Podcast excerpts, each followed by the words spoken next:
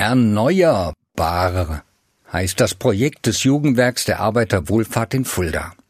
Der Name ist Programm. Eine kleine, feine Kaffeetheke mit Werkstatt wartet in der Lindenstraße 2 auf Kundschaft. Hier wird repariert, was erneuerbar ist. Textilien, Uhren, Fahrräder, Computer und Technik. Ehrenamtliche versuchen sich an den defekten Geräten. Meine Kaffeemaschine ist kaputt. Ich bringe sie in die Erneuerbar. Rainer, ehrenamtlicher Mitarbeiter dort, begutachtet die Maschine, schraubt, probiert, findet den Fehler. Sachen reparieren ist vergleichsweise einfach. Den Menschen reparieren schwerer. Großes leistet die Medizin. Im Krankenhaus wird von Knochenbrüchen bis zu den lebenswichtigen Organen repariert. Reparaturen am Leib sind das eine, Schaden an der Seele heilen ein anderes. Auch hier gibt es Gott sei Dank professionelle Hilfe.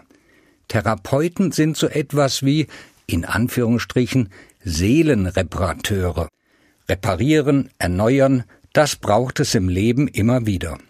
Nicht alles ist erneuerbar, kann repariert werden. Damit muss ich leben.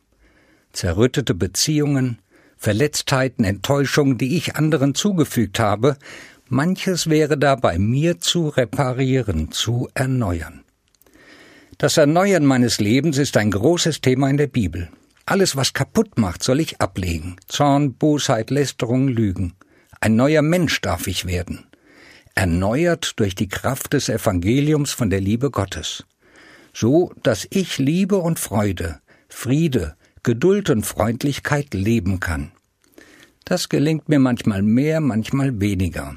Daran zu arbeiten bleibt eine Lebensaufgabe.